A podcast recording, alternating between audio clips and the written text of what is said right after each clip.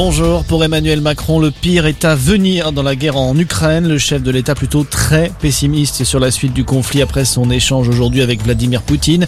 Une discussion d'une heure trente par téléphone durant laquelle le président russe s'est montré inflexible, déterminé à poursuivre sans compromis son offensive avec un objectif clair selon l'Elysée, prendre le contrôle de toute l'Ukraine.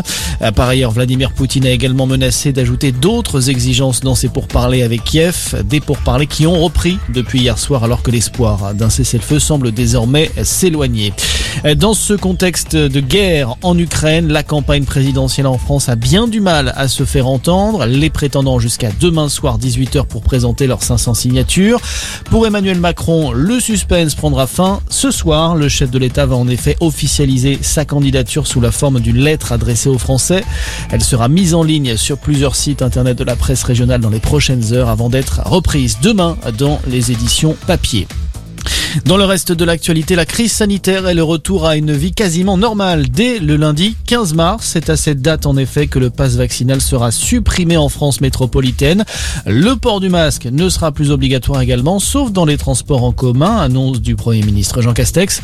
En revanche, le passe sanitaire continuera de s'appliquer dans les établissements de santé, de même que l'obligation vaccinale pour les soignants. Éric Dupont-Moretti entendu par la Cour de justice de la République pour des soupçons de prise illégale d'intérêt. Le ministre de la Justice est mis en examen depuis juillet dernier dans cette affaire.